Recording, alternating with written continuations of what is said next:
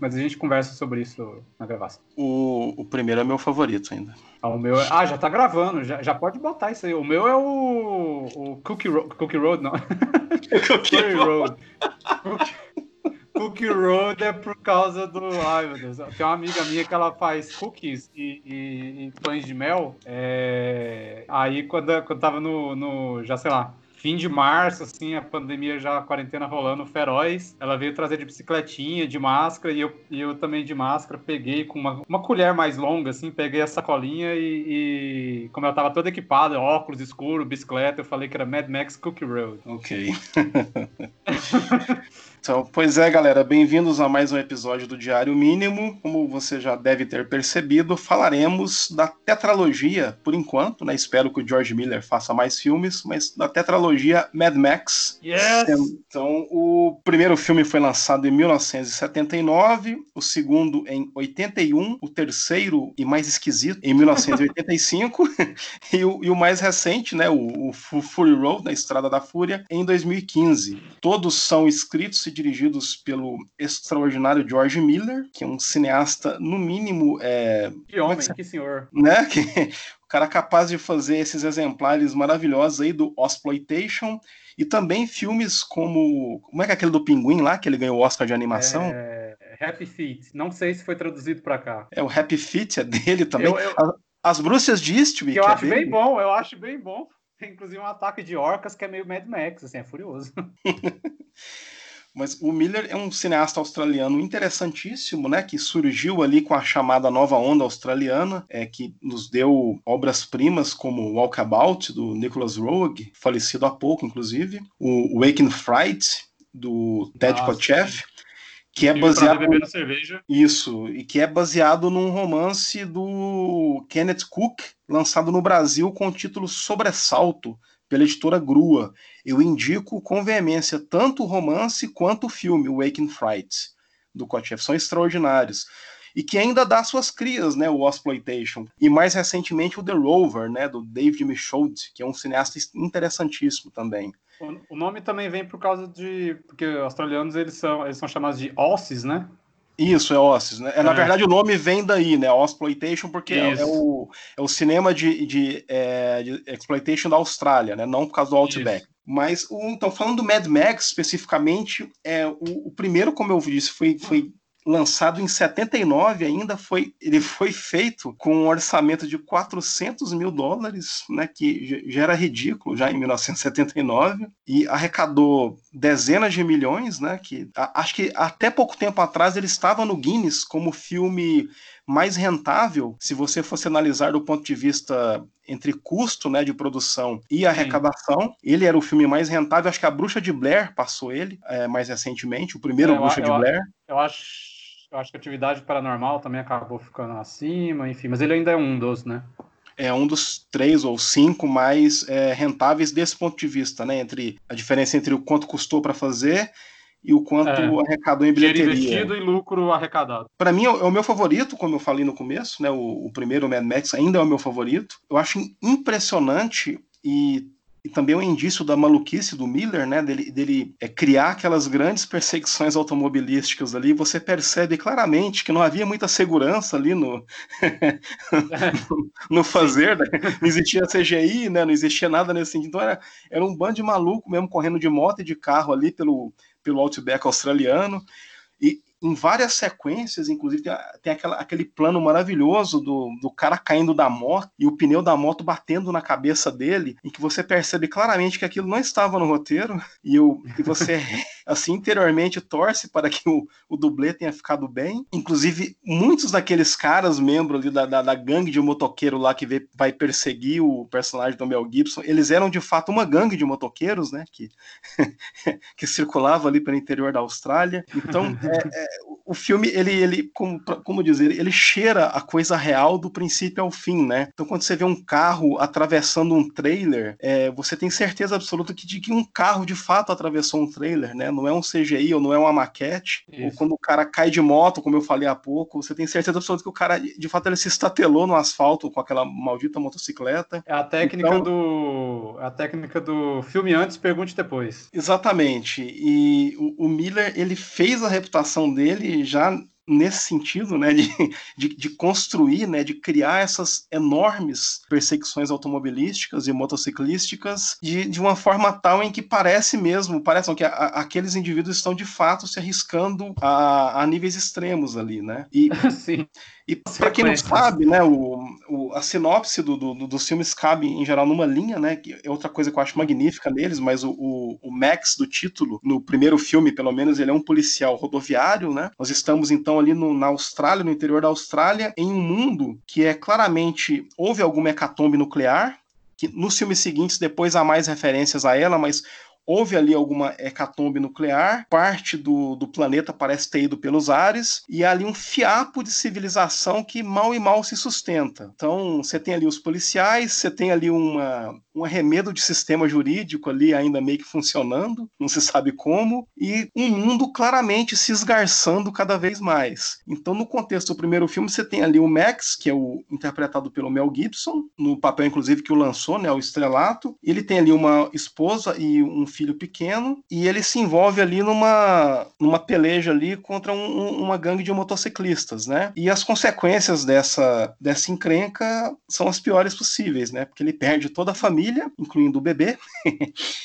e se vê largado, né? É, é, ele não pode mais ser policial, porque ele rouba lá uma viatura toda é, especial que estavam fazendo para ele se manter na polícia, mas ele rouba o carro para vingar a família e ele acaba se perdendo ali na vastidão desolada do que se tornou o mundo, né? Então, é, é esse abandono dele nessa vastidão fica mais é, claro a partir do segundo filme. Para muita gente é o melhor, eu, eu ainda prefiro mais o primeiro, mas o segundo também é extraordinário em que ele já está ali, ele, ele é o, o Road Warrior lá do Warrior do título americano, né? Aquele guerreiro solitário da estrada que não está mais ligado a nenhuma instituição, em que provavelmente não existe mais nenhuma instituição àquela altura e que ele circula ali pelas rodovias ali pelo, pela, pela vastidão australiana do que era a Austrália em busca de gasolina para continuar se movendo, porque se você para ali você morre fatalmente, né? Ou de sede e de fome ou assassinado por alguma gangue ou por algum criminoso. Então a ideia é sempre se manter em movimento, né? Conseguir combustível e se manter em movimento e comida quando der. No segundo filme, ele auxilia lá um grupo de pessoas que se mantinham mal e mal em uma espécie de refinaria de combustíveis, que elas acham que existe um lugar além do deserto ali que é mais aprazível, onde elas vão poder viver com alguma tranquilidade, sem ser acossadas né, por, por, uma, por gangues e tudo mais. E ele os ajuda, obviamente, para ter em troca algum combustível. E passando já para o terceiro filme, no terceiro filme, há, há ali um arremedo de construção social urbana numa cidade lá é, governada pela Tina Turner, é bom lembrar.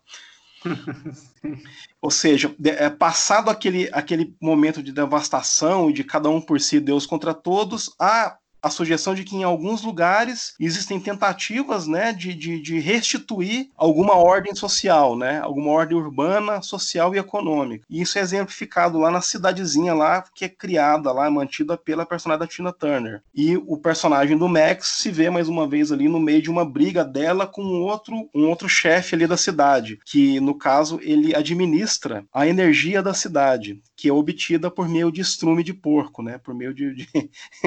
basicamente basicamente é isso. E há um desdobramento ali numa segunda parte do terceiro filme em que o, o, o Max, ele, ele se... Cara, é tão louco isso que eu não consigo nem começar a descrever. É que, basicamente, ele descobre, ele, ele, ele é banido ali da cidade por diversas razões, e ele vagando pelo deserto, ele é resgatado por um grupo de crianças que vivem numa espécie de oásis, esperando lá o retorno de alguém que eles consideram uma divindade. Mas o que aconteceu é o seguinte, é que no auge da hecatombe nuclear, um avião caiu ali. E entre os poucos sobreviventes do avião estava ali o comandante do mesmo. E esses sobreviventes ficaram ali à beira lá da, da que tinha tem água ali perto, eles ficaram ali para sobreviver, né? E tiveram filhos, obviamente. Então aquelas crianças são os filhos desses sobreviventes. Só que os sobreviventes contavam para os filhos uma espécie, criaram para os filhos, né? Uma espécie de narrativa mítica, né? Da origem do mundo, daquele mundo deles. E o comandante da aeronave, o piloto, ele seria uma espécie de Messias que voltaria, né, para resgatá-los e levá-los para um lugar melhor. E, o Max se vê envolvido no meio dessa, dessa seita, né, infantil, digamos assim.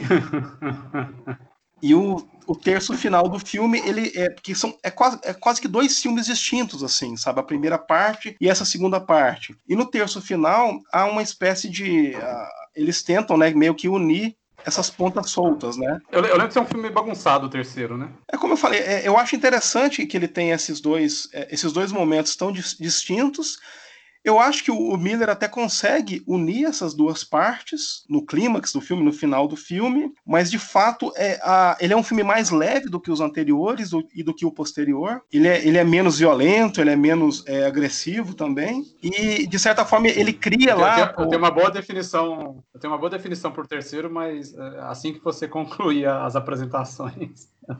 É que, que a, a, ideia do terceiro também, o Miller chegou a falar sobre isso, é que o, o, personagem do Max, até por causa das crianças e tudo mais, ele volta a, a ter um, um, mínimo de ligação com outros seres humanos, assim, que desde a perda da família ele está totalmente alijado da humanidade, né? Ele só pensava em sobreviver. Uhum. Mas ele, ele se conecta e tem ali, de fato, um impulso altruístico, né, para ajudar os outros e tal. E, é. por fim, no, no, no quarto... segundo já tem aquele garotinho, né, mais ou menos, enfim. E depois isso vai, vai progredir, né, no terceiro. Exato. E, por fim, no quarto filme, que é o mais recente, em que o Mel Gibson foi substituído pelo Tom Hardy, né, no, no papel título, é, eu, eu tenho certa dificuldade para situar é, cronologicamente no universo pós-apocalíptico da série que lugar é aquele ali, né? Porque às vezes eu tenho a impressão, talvez, de que o, o, o, filme se passaria entre o segundo e o terceiro, não sei. Porque você tem ali uma, uma, uma sociedade. Os caras vivem numa espécie de penhasco, onde eles têm tudo, né? Tem plantas, tem água, ele, ele, ele recolhe água lá de um lençol freático, não sei. E ele, ele tem um maluco lá que governa lá esse, esse ambiente ali, né? Não, não é bem uma cidade como no terceiro filme, mas é como se houvesse essa casta que vive lá nas alturas com os filhos dele, com várias mulheres e tudo mais. E ao pé desse penhasco oh. vive lá os miseráveis, né? Que de vez em quando recebem um pouco de água, que ele abre lá umas comportas, eles recebem água desse chefe tribal, sei lá como se chama aquilo. E a personagem da Charlize Theron, que é a Furiosa, né, a Imperatriz, ela decide sequestrar as esposas desse, desse chefe lá maluco lá e, e um tanto quanto nojento, né, porque ele tem várias feridas no corpo e tudo mais. É. Mas ela pega lá uma máquina de guerra que é um caminhão é, todo armado e tal e foge com essas mulheres lá para um lugar que ela conheceu quando era criança, em que havia lá umas mulheres que viviam em comunidade, né? Então ela tenta chegar viva lá com as esposas do, do chefe lá a esse lugar. E o Max num primeiro momento ajuda ela a chegar nesse local, só que eles chegam lá nesse local para descobrir que não tem mais nada lá. exceto umas poucas sobreviventes. Então eles decidem que o melhor, na verdade, é voltar ao local original e tentar tomar o lugar lá, né? Tomar aquela cidade do aquele, ou aquela, aquele ambiente do, do chefe, né? Obliterar o chefe e instituir uma nova forma de governo mais, não vou dizer democrática, mas pelo menos mais é, altruística, né? Então acho que basicamente é isso. Não sei se eu resumi bem aí os quatro filmes, mas todo mundo já viu esses filmes também, né? Acho que até meio que irrelevante, né? Se não viu, é o, é o momento. Eu, eu, eu, vou, eu vou fazer meus resumos agora do que eu lembro do 1 e do 3, porque o 2 e o 4 o, são, são os que eu mais vi, principalmente o, o, Estrada da Fúria. Depois eu vi no computador em preto e branco, porque meio que sa, saí, rolou esse, esse, esse, esse papo de que teria uma versão em preto e branco também, né? Que foi pensado em ser em preto e branco. Aí alguém soltou uma versão em preto e branco muito, muito, muito foda também na, na internet. Mas eu, eu, eu penso assim, o, o, primeiro que eu, que eu assino embaixo tudo que você falou, até porque tem muito tempo que eu vi, mas eu, eu lembro que quando eu vi eu fiquei impressionado, mas eu penso assim, o, o primeiro, pá, beleza, primórdios ali do Exploitation, um filme suado, muito sol, é, já introduzindo esse universo que vai valer para todos os outros, porque parece que a gente tá numa terra... O filme parece que foi feito num, num, numa oficina mecânica ao ar livre, né? Tipo, um ferro velho. E esse, esse, é o tom dos filmes, assim. E o, o primeiro é uma história de vingança, é, vou chamar de clássica, né? É, a, apesar de ser ali é, estilisticamente um, um, pouco diferente por ser exploitation. O segundo, ele já entra, o, o, personagem do, do Mel Gibson, ele já, ele já, já tem algo ali de que ele, ele é ou está se tornando uma lenda, né? Porque o filme abre e fecha com a narração dele como Road Warrior, né? Que depois a gente vai descobrir que é o garotinho narrando. É, então o filme tem esse, tem esse, esse jogo aí com o tempo dele, dele já está se tornando uma, uma uma personagem ilustre nesse, nesse universo fadado à, à, à distopia, enfim, ao, ao, a um certo caos. O, o, o terceiro, o, o, pouco que eu me lembro, embora tenha sido o que eu mais tenha visto na sessão, na sessão da tarde, assim, como você colocou o mais leve, para mim é como se fosse a, sei lá, a versão Xuxa Meneghel do, desse universo Mad Max. Todo esse lance das criancinhas, ou se não meio que o retorno de Jedi, sabe? Assim, os Ewoks chegaram. É, então, então o, além da cúpula do trovão. E tem, e tem algo. E é isso, né? Tem algo de mais leve, fantasioso, até no próprio título, né? Me parece. E, e o quarto, que você falou que você não consegue localizar bem ali, o, o,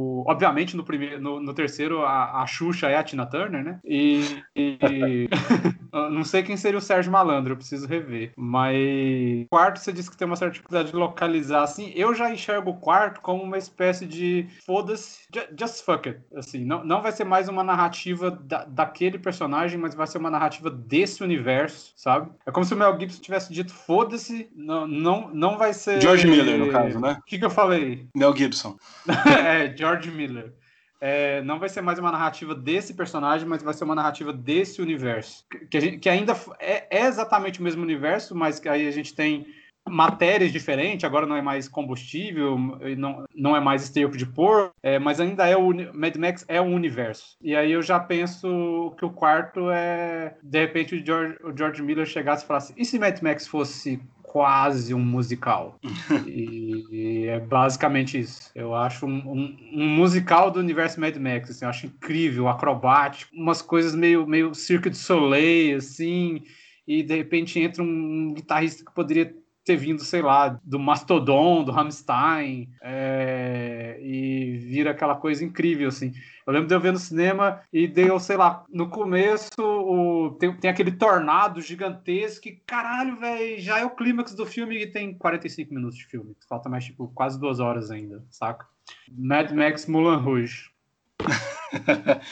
é, eu...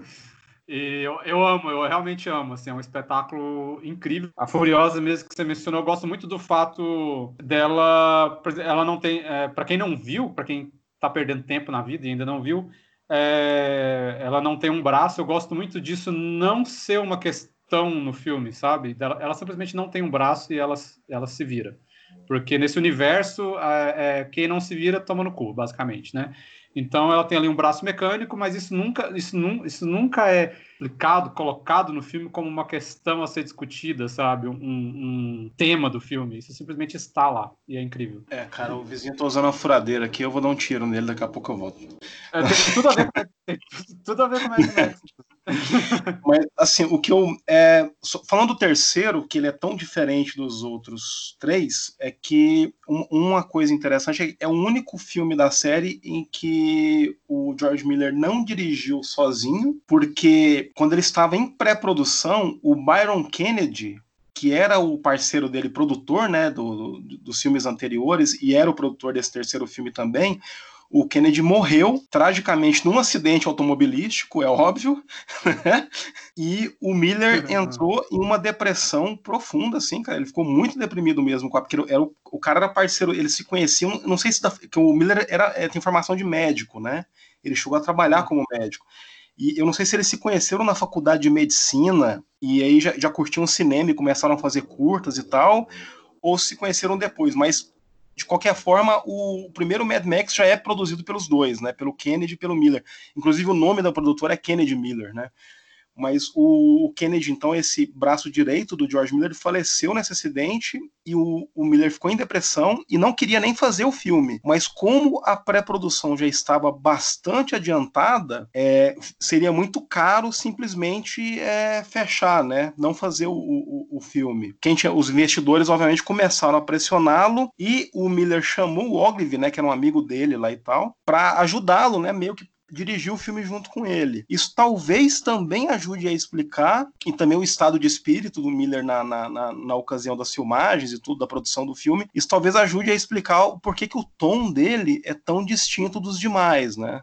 Isso talvez uhum. seja um, uma boa pista. Mas é, na época em que foi lançado e no, nos anos seguintes, eu lembro que as pessoas, algumas pessoas torciam o nariz para o terceiro filme, mas, assim, a, apesar da forma como eu descrevi aqui, eu quero dizer que eu gosto muito dele também, assim. Inclusive, eu adoro é, você meio que sacaneou aí a, as crianças do filme lá como os Ewoks e tal, mas eu acho assim, de, de, de uma. É tão doentia a, a, mitologia, a mitologia criada ali no roteiro do filme é para explicar o, o, por que, que aquelas crianças estão ali, por que, que elas confundem o Max, lá, o personagem do Mel Gibson, com essa, esse capitão, esse comandante que voltaria para resgatá-los, é, é, assim, é, é, muito, é muito engraçado a maneira como toda e qualquer mitologia ela é alimentada e construída e, e sustentada, né?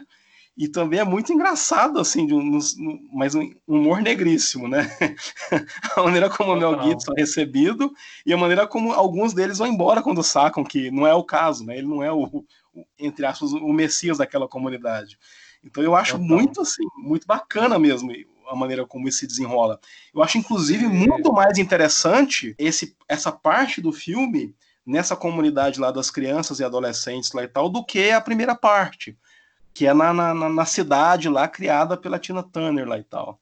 Eu acho, uhum. é, em termos de, de imaginação mesmo, né, de, de, de, um, de um certo Sim. ambiente pós-apocalíptico, muito mais rico, assim, e muito mais interessante, assim, tal. Você falou de mitologia, que eu acho que é um ponto forte em todos os filmes, né? Em alguns isso vai, isso vai aparecer mais que os outros. Na verdade, é, acho que isso, inclusive, é, é, até reforça minha relação com a, com a tetralogia, de, se, de acabar se tornando uma, uma narrativa desse universo, apesar dos três terem conexões é, é, mais diretas, claro, né? Por conta do, do personagem Mel Gibson, enfim mas é que como se uma construção, como se uma mitologia estivesse sendo construída, né? A mitologia é, Mad Max, né? Desse universo. É, ao, a, é, aos poucos, né? No, no, o primeiro não, não tem exatamente isso, mas no segundo já vai dar esse salto, né? Com essa coisa do Road Warrior. E, e eu falei é, do, do Estrada da Fúria ser uma versão musical do Mad Max. É como se o terceiro, se eu me lembre pelo, do que eu me lembro e, e pelo, ouvindo você falando, e, se esse universo Mad Max fosse algo como uma próximo de uma literatura infantil, né, mais, infanto-juvenil, né? É, eu, não sei se você concorda, talvez tenha algo disso também, né? Se a gente pensar até por, esse, por essa perspectiva da, da mitologia. E aí eu até, até, até pergunto para você que reviu recentemente o, o, o todos eles, né? E, e, claro, o terceiro, como que, pensando só na trilogia, na, na, nos três primeiros, na, na, trilogia que eu vou chamar aí original, antes de ter essa espécie de reboot aí, como que aparece no terceiro essa questão do, do herói? É, é, é tema da música da Tina Turner, né? Porque você, eu, eu, tenho a impressão de que os filmes, é, todos eles, na verdade, mas, mas pelo menos nesses três primeiros, assim, que é como se o personagem do Mel Gibson ele acaba sendo ali um, um, um anti-herói, mas é, os filmes eles vão trazendo um pouco desse, desse, questionando, mas ao mesmo tempo é, é, é, é se aproveitando e às vezes reforçando do que seria essa, essa narrativa de um herói, né? No terceiro chega a ter a, a, a música tema do filme é a gente não precisa de um novo herói, enfim. É, eu não lembro bem do terceiro nesse sentido, assim, como é que acaba, como é que se conclui essa essa, essa visão do que seria um herói aí. Porque tem um pouco disso, né? Ele sai do Road Warrior, que é narrado de uma maneira distópica, mas ainda assim séria, com um peso né, na abertura e no final do filme ali do 2. E no terceiro, como você disse, ele chega como um, um, um, capitão assim aos ouvidos dessas crianças, né? Então assim, não é mais tão sério assim, né? Parece que virou quase o filme o filme pende ali para quase uma sátira. É, não, a sua lembrança tá, tá bem é correta assim, é tanto no lance do, do de ser um até certo ponto uma paródia, né, do, do dos próprios conceitos desenvolvidos é, é. nos filmes anteriores. Isso, isso. É, o filme ele, ele é o mais auto-parodiado, assim, do, do, de todos os quatro, já incluindo o novo, né? Ele, ele, ele brinca com, com certas coisas que, que, que ele constrói e desenvolve nos dois anteriores, e a jornada, apesar da música da, que você citou da Tina Turner dizer que nós não precisamos de, de outro herói, mas a, é a jornada mais clara, é, é, heróica, do, de, de, todos os filmes da série, assim. Talvez não, o, o, quarto também tem bastante disso, assim, né? Porque ele, ele a ideia de voltar lá, né, e, e, e tomar lá aquela cidadela lá do, do, do chefe tribal bárbaro lá, é, vem dele, né? Ele que fala para para Furiosa, né, para Charlize Theron, a gente tem que voltar. O caminho não é pelo deserto, não é atravessar, não tem nada para lá. A gente tem que voltar, que a, a vida vai estar tá lá, né? Quarto também é bem claro isso, mas no terceiro também, porque muito embora ele, ele, ele se esforce ali no meio das crianças para dizer que ele não é, né, que aquilo ali é só uma mitologia, só uma, uma história que os pais delas contavam lá para acalmá-las ou o que quer que seja, mas ele acaba assumindo o papel do, do cara, né, porque ele, ele ajuda as crianças, né, assim, sem pedir nada em troca, ele não vai ganhar nada com aquilo, ele ajuda por ajudar, por se importar ou por começar a se importar com elas, ele ajuda essas crianças a, a enfrentarem lá a personagem da Tina Turner, a fugirem dali, porque acredita-se que perto dali tem a, as ruínas de uma grande cidade, onde eles poderiam é, talvez até reconstruir aquela cidade, né, ou, ou, ou trazer vida de novo para aquele lugar que é o que acontece no final do filme, inclusive. Então ele, ele tem essa jornada bem, bem marcada mesmo. Inclusive, no, no final, lá no clímax do filme, ele, ele quase se sacrifica por, por eles, assim, pelas crianças, né? Ele, ele, ele se, se deixa à mercê da, da rainha lá, da, da, da Tina Turner, né? Da titia, como eles chamam no filme ela só não mata, inclusive é uma coisa engraçada, porque ela, ela, ela, é construída, a personagem dela é construída como alguém implacável, né? Que a primeira coisa que ela pede para ele fazer no começo do filme é matar o outro cara lá com quem ela, que é o outro cara que controla a cidade, porque ela administra uma parte e o outro cara administra a energia, né? Então ela depende do outro cara, que o cara controla os chiqueiros lá, que fazem, que, que cedem energia para a cidade, que iluminam a cidade. Então ela quer matar o cara para assumir tudo, né? Para ficar sendo de fato a governar, a única governante do lugar. Então ela pede o, o Max para matar o cara. As coisas acontecem de outra forma, ele acaba não fazendo isso e é banido. Então, o, o, pela maneira como a personagem é construída e por todo o mal, digamos assim, que ele, ele ou todo o prejuízo que ele causa à, à, à rainha e à cidade dela, o normal seria no final ela matá-lo, né? Porque ela tem ele ali sob a mira da, das armas da, do, do, dos capangas dela. E, no entanto, ela não mata. Ela simplesmente se vira e vai embora, né? Então, até nisso, o filme é, é light, né? É meio que, é, é em comparação com os outros, né? É, e até meio incoerente com a própria personagem. Não sei se é porque era a Tina Turner, né? Mas, enfim. Mas a, a jornada, eu, só eu... para frisar, é bem Sim. clara mesmo. A jornada do herói ali, do cara que ele é um tanto egoísta, mas acaba ajudando os outros de forma altruísta, e tudo é bem claro assim no, no filme. Porque no uhum. segundo, ele ajuda lá aquela comunidade lá da, da refinaria, porque ele não tem escolha, né? Porque é. ele, ele, ele, ele, inclusive, ele chega embora com o carro abastecido e tudo mais, só que ele se ferra e, e, acaba voltando todo quebrado e fudido, e ele não tem escolha a não ser ajudá-los na fuga, né? Então isso. ali não chega a ser um ato heróico de fato, porque é simplesmente ou é isso, ou ficar à mercê do, do no deserto sem que ele, ele perde o carro, né? Fica sem carro nenhum. O segundo tem algo de faroeste também, né? Que é bem interessante, assim. O, o, o filme, ele, ele é o mesmo universo, mas ele, ele vai migrando de vai flertando com gêneros a cada filme, né? O, o, o segundo tem tem eles vão espécie de diligências, né? Ataques como se fossem ali a carruagem, só que são carros, né? É, tem, tem aquele cerco pela, pela por aquela fábrica cidadela, né? Mandei o terceiro como é, é, é, o da paródia, né? Que é o que mais auto, se, se autoparodia assim é, bastante seja, um, um, chega num momento ali que a, que a série olha, olha para ela mesma é, e começa a brincar com isso. Eu tive um. Segura aí que é genial, hein? Um, a, a, história da arte está em Mad Max. O primeiro é, é, o clássico, o segundo é a renascença, o terceiro é o, é o modernismo e o quarto já é o pós-modernismo. É isso aí, vai. É, com isso a gente encerra esse episódio. Vamos falar depois disso. Não, falando sério. É, mas é bem isso mesmo. Não faz sentido. O quarto entra. O quarto, no caso, pós o bom, o melhor do pós-modernismo, eu diria. É, que você vai ter ali desde Coca-Cola, imagens que lembra Salvador Dali, uma mistureba muito louca, porém em, em basicamente tons de laranja e azul.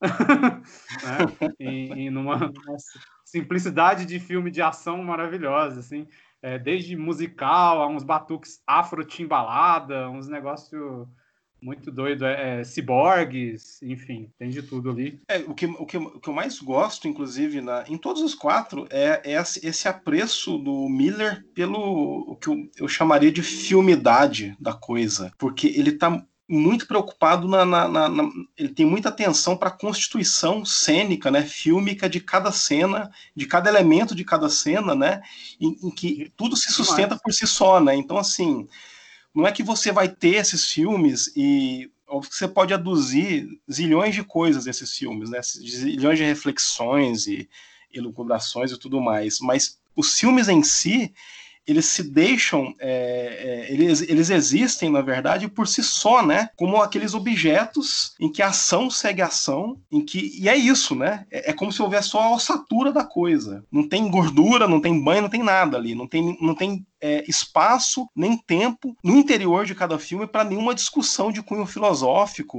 ou, ou, ou coisa que o valha. Na verdade, são aqueles seres, né, caminhando e tentando sobreviver a qualquer custo. É só isso. Então, é, no, no quarto, então, é, é são duas perseguições, né? Ida e volta. Se não satisfeito, Sim. é feito uma fuga, ele, ele, vai e faz o retorno, assim, também, né? O filme espelha a si mesmo, né? E muita coisa se tira daí, né? Como você disse, é, você pode é, sentar e ter um, uma experiência de cinema fenomenal com, com qualquer um dos Mad Max. Vamos pensar aqui no, no Estrada da Fúria mas isso que você falou de. de... Porque, enfim, são cenas de ações foda, é, é, existem coreografias desde, desde a galera se esbofeteando, dando porrada, até a coreografia dos carros no deserto surgindo. É um filme que simplesmente não para, mas fundo que tá ali rondando todo esse universo, é como você colocou, é, é, a, é, a, sobrevivência, né? Na verdade, tá, a galera tá atrás da água, tá atrás da comida, tá atrás de sobreviver de qualquer forma num mundo que se tornou cada vez mais incompetente e incapaz de prover isso de uma, de uma maneira é, ideal ou, ou, Ideal não existe, né? Mas enfim, o universo do Mad Max é como se fosse o, o extremo oposto do, do ideal né? Então é simplesmente o universo do que tem para hoje. Então essa essa essa dinâmica da, da, da sobrevivência, na verdade, tá, tá aparecendo em, em, em tudo que tá colocado para a gente naquele universo. Seja numa mulher que perdeu o braço ali e, e, e agora tá com esse braço mecânico, seja nas negociações ali que precisam ser feitas para conseguir combustível, isso no caso do 2, seja é, é, no tipo de, de material com que é feito, por exemplo, os carros, né? Como eu disse, parece que ele foi feito do, do de um ferro velho no meio do Saara, né? Ou, ou no, no, meio do, do, é, do, deserto australiano, ou de qualquer. Num, num, deserto simbólico que seja, né? Eu acho que o Estrada da Fúria, inclusive, por conta dessas imagens, é, dessas cores estouradas, enfim, de, de trazer talvez ao limite um certo universo fantasioso, talvez traga algo desse simbólico de uma maneira muito mais forte né? Está simplesmente acontecendo, né? A gente vai começar a pensar nisso é, em, em, outras camadas, né? Porque no fim das contas, de como filme, você tem um, um puta filme de ação com esses personagens tentando sobreviver de alguma forma, né? Uns sendo escrotos ou, ou ditatoriais, enfim, retendo ao máximo possível os recursos para ter um controle sobre o maior número de pessoas possíveis. É... E você vai ter outros que são individualistas, porque vive-se num universo de individualismo, porque justamente porque todo mundo tem que sobreviver e desconfiam-se um dos outros o tempo todo, mas que em algum nível vai começar a ter um, um certo grau de confiança, mas tudo movido por sobrevivência, claro. É interessante, no, no, andamento da série você falou dos carros, né? Porque como o filme trabalha também a construção, né? Ou a evolução, entre aspas, de um mundo pós-apocalíptico, né? A, a, precariedade ela vai só aumentando, né? Então, se você pega a, o, os materiais com que eram feitos os carros no primeiro e no quarto, assim, é, o, o quarto de fato as, parecem aqueles carros construídos com restos de, de, restos de restos mesmo, né? Inclusive o, o, Miller ele, ele pontua, né, essa essa evolução de novo entre aspas desse mundo em que os recursos vão sendo cada vez mais escassos, é por meio sempre por meio de imagem, tudo ali é por meio de imagem, né? Tudo é construído imageticamente, né? O filme é como se fosse um Valhalla cinemático, assim, tudo, né? Então, tudo é por você acompanha visualmente tudo, né? E em relação às organizações ou desorganizações sociais, é, é, como se tudo fosse um pesadelo robesiano mesmo, assim, né? Que não há nenhuma instância in, intermediária ou supra-individual que não seja da mais extrema exploração é, e degradação do outro, né? Assim, não existe de fato nenhum tipo de contrato social da maneira como a gente entende hoje em dia, né? Em que a gente chega a acordos e convenções Isso. que na medida do possível vai ser bom para todo mundo. É óbvio que alguns se fodem mais que outros, mas na medida do possível a gente tem alguns pesos e contrapesos e as coisas vão mais ou menos se ajeitar, assim, em teoria, né? Ali não tem nada disso, né? Não tem, não tem nenhum disfarce disso, né? A, de fato é, é, é a instituição de universos exploratórios ali, né? Que se você tiver algo a oferecer, é, se, se, você tiver algo a oferecer, talvez você tenha mais chance de sobreviver na, naquele universo. Mas se você não tiver nada a oferecer, você é, né? Bucha de canhão mesmo. Tal. Todas essas perspectivas, você pegar um. A gente tem esse, esse, esse universo bem coerente bem, e, e ao mesmo tempo bem, bem distinto entre esses filmes, né, como a gente já falou, e, e, e se concentrar, tipo, igual esses fiapos institucionais, sociais, é, o, o que sobrou né, disso e, e, como que isso tenta se, se organizar, não à toa. É, é, a gente tem flirts com faroeste no 2, né? Mas, enfim, a, a, comparado com o que a sociedade é hoje, o, o, o, faroeste é uma, é uma, uma versão primária. Mas o meu ponto é, é perfeitamente possível você fazer. É, não quero usar o termo análise, porque parece que eu estou querendo entrar demais no campo acadêmico, e, e enfim, análises acadêmicas são, geralmente são mais interessantes na academia, mas. e não necessariamente em críticas ou comentários de podcast, né? Inclusive, quanto mais acadêmico, pior a crítica de cinema, na minha opinião. Mas, enfim, voltando aos filmes é, jogar uma lupa sobre. A gente falou aí da, da, dessa evolução dos filmes, né? Você, você mencionou os carros. No, no, primeiro, eu lembro que o carro, o carro do Mad Max, o carro do personagem do Mel Gibson, no primeiro, ele é um carro normal, né? Assim, um carro. Não chega a ser um carro do Velozes e Furiosos, mas é um, é um carro style, mas ainda é um, um, carro que nós reconhecemos como um carro, né? como é, assim, ele, ele tem dois ele tem dois carros no primeiro, né? Na, na, em dois terços do filme, ele tá com uma viatura de polícia normal ali, né? É óbvio uhum. que o carro é envenenado e tudo, mas é uma viatura de polícia. E eles estão. Porque ele, ele vive pensando em sair da, da polícia e o sargento lá, o, o oficial lá, que é o chefe dele, vive tentando demovê-lo, né? Não, vamos ficar, porque ele tem a, a, mulher e o filho pequeno, ele acha que já deu. E uma das coisas que o cara faz para convencê-lo a ficar é criar aquele, envenenar aquele Ford lá com motor V8, que aquele, inclusive tem aquela, Sim. então aí, aí no posto, né? Exatamente, que tem lá, a, uhum. a, eu esqueço o nome daquilo lá do motor, mas enfim, aí, aí depois que a mulher e o filho morrem, ele volta e rouba esse carro e aí, o clímax do filme, o terço final do filme, é ele nesse carro, Sim. com o qual ele ainda está no segundo, e que a certa altura Sim. do segundo ele é obrigado a explodir o carro para sobreviver, mas que milagrosamente o carro reaparece no quarto.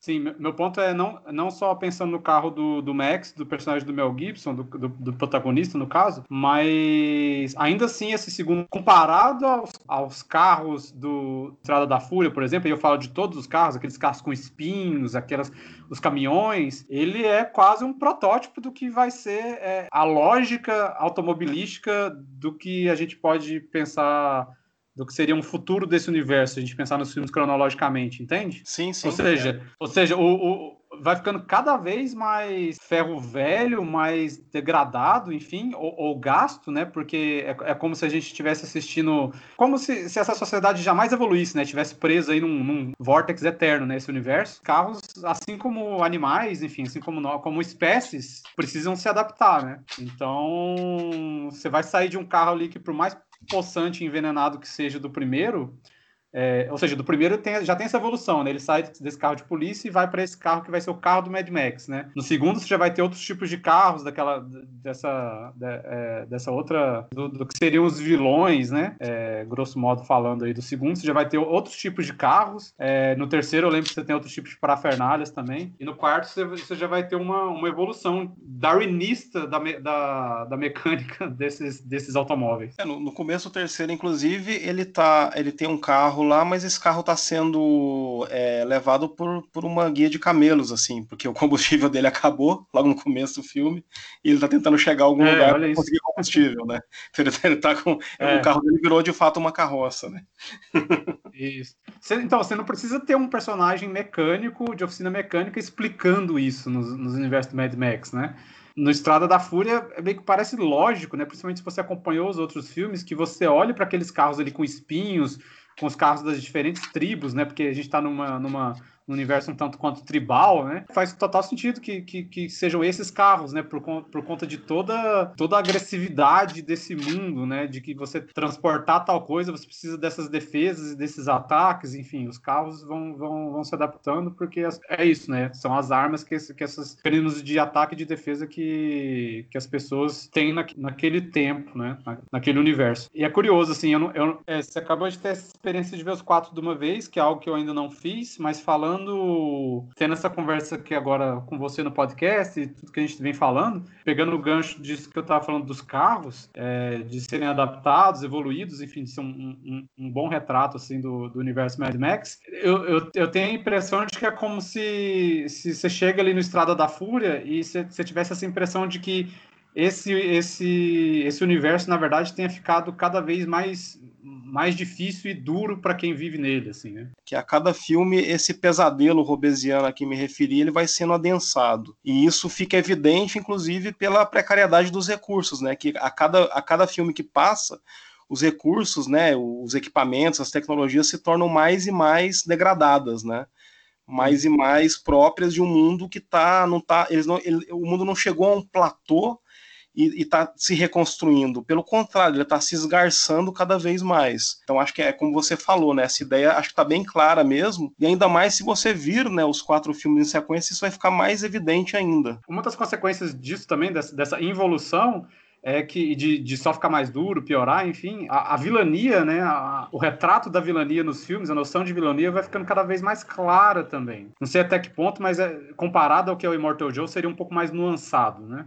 É, eu acho que, no, num certo sentido, em termos de, de, vilania, o, acho que o segundo e o quarto, eles são mais evidentes, assim, no, porque no segundo, é. tem até inclusive lá aquele, aquela espécie de Bane, né, que é o, é o chefe da gangue. Ah, é verdade, o BDSM lá. Então, eu acho que não, acho que a presença da vilania nos quatro filmes, acho que ela é bem marcada, assim exceto no terceiro, por, por causa da, dessa mudança no, é. no final lá da, da, Tina Turner. Mas no, no primeiro tem, tem, uma gangue de motoqueiro que é bem que estupra as pessoas e bate nas pessoas e mata as pessoas e atropela bebês. No segundo você tem essa gangue. é.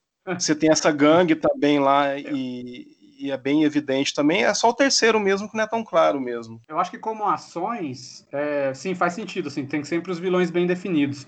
Mas, por exemplo, se a gente pegar onde os vilões são mais bem definidos, assim, mais claros, tipo o segundo e o Estrada da Fúria, tá, no segundo tem a, tem a gangue e a gente tem lá o, a galera do fetiche, o couro e tal. BDSM, galera gostosa e tal. Mas o Immortal Joe, ele, ele, ele ainda é com aquela máscara e, e tanto com ela e sem ela, assim, tem, tem uma monstrificação visual dele, assim, sabe? Porque no, a gangue ainda no, no, no, segundo ainda, ainda é, é gente, né? Sim. Enquanto no Estrada da Fúria você já vai entrar num nível, assim, de, de, de rasgar o, o a carne dessas pessoas, assim, para realmente transformar a matéria em algo monstruoso, né? Ou seja, não, não é mais só uma questão de de índole, né? É como se o é como se passasse, a gente tivesse ali fazendo um movimento de sair do Dorian Gray para o retrato de Dorian Gray, sabe? Nossa, agora eu falo, agora eu fui longe, velho. Agora foi incrível.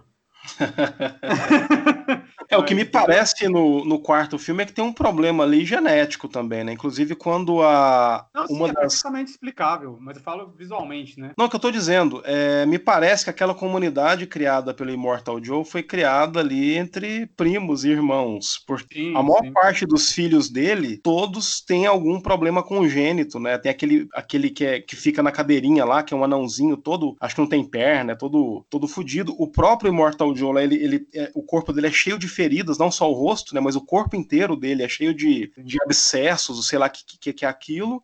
E quando, por exemplo, a, uma das esposas dele é atropelada, a que está grávida, né, ela é atropelada e eles, ela morre por causa do atropelamento, eles tiram o bebê porque eles querem ver se pelo menos o bebê que ela, que ela carregava era saudável, né? Eles tiram lá o bebê e o, e o, o, o cara fala, não, é, era, um, era um macho, né? E era saudável. É como se fosse algo muito raro, né? Ele tem um filho que fosse inteiro, digamos assim, que fosse saudável. Inclusive, o outro filho dele que é saudável, que é o grandão lá, né, que é o maior capanga dele, vira para os outros e fala, né, eu tive um irmão e ele era inteiro, ele era saudável, ele fala algo nesse sentido, assim. Uhum. Então parece que é esse, bem, esse... Bem nervosa, né? Barulho de, barulho de açougue. parece que esse body horror aí que ele investe, essa coisa meio Cronenbergiana aí, é bem marcado mesmo no terceiro por causa desse lance genético e tal. No quarto, né? Quarto. É porque, é porque a gente tava falando de herói, né? E aí, enfim, o antagonismo de herói é, é vilão, e eu acho que no quarto vai. To, todos eles têm demarcados isso, né? Como a gente tá falando, mas no quarto vai chegar como a um auge disso, né? Enfim, maniqueísmo, geralmente a gente fala que tal filme é maniqueísta no sentido ruim, né? Mas é, vamos simplesmente usar maniqueísmo aqui como uma constatação. Porque vão, vão ser. No, no, no, Estrada da Fúria, essa, essa, essa, clareza sendo levada às últimas consequências, assim. A gente pode pensar aí até, até no, no, no jogo de cores, que é óbvio, mas funciona muito bem, né? Do, do, do quente e do frio, enfim. Bom, justamente o, o que opõe a, a, a, as fugitivas ali do, do Immortal Joe, né? O que opõe eles são aquelas modelos, né? Você tem a, a, a extrema feiura é, é, na vilania, é, a feiura radical ali sendo associada à vilania, e, e, a gente tem aí essa, essa, essa beleza quase divina ou quase vogue né, do Mocinhas. Né? É, inclusive, é pouca gente sabe, mas Conquista Sangrenta do Paul Verhoeven é um filme que se passa no universo Mad Max, né? Não sei se você sabia disso. Nossa, é o com é o, é o medieval, né? É com Rutger Hauer e, e a, a, Jennifer Jason Leigh. E a Jennifer Jason Leigh. É, é. Eu lembro que tem, um, tem uma cena de estupro nesse filme que, enfim, não não tem, não tem? Tem tempo que eu vi que não que não é não é bolinho. É, é, nesse filme e no, no segundo, no segundo Mad Max também, nos primeiros 10 minutos tem uma cena de estupro lá também que é, que é brincadeira, né? É, não fale isso como uma crítica. É, é, é filme em que, em que algumas coisas pesam ali. é isso. Quer falar mais alguma coisa, Fabrício, sobre o Mad Max ou outra Hã? coisa? É, é isso. então, esse foi mais um episódio do Diário Mínimo. Valeu aí, Fabrício, por mais essa jornada. Abração. Eu vou. Acho que eu vou rever o Mad Max contra, contra o Baixo Astral aqui, que faz tempo que eu não vejo. É o Guilherme, o Guilherme Caran é o vilão lá. é, é por aí. Próxima, no, próximo, no próximo episódio a gente faz o Super Xuxa contra o Baixo Astral. Ou de. Tem um amigo meu que ele fala Luciano Evangelista. Que na verdade o... a retomada do cinema brasileiro não, não é Carlota Joaquina, é, é Lua de Cristal. Faz sentido. Que veio um ano antes. e, tinha, e tava tudo ali, segundo ele. Ou uma, falei, uma escola atrapalhada também. Falei, é, sim, ele escreve um ensaio sério sobre isso. Ele falou, cara, a galera ia achar que seria piada.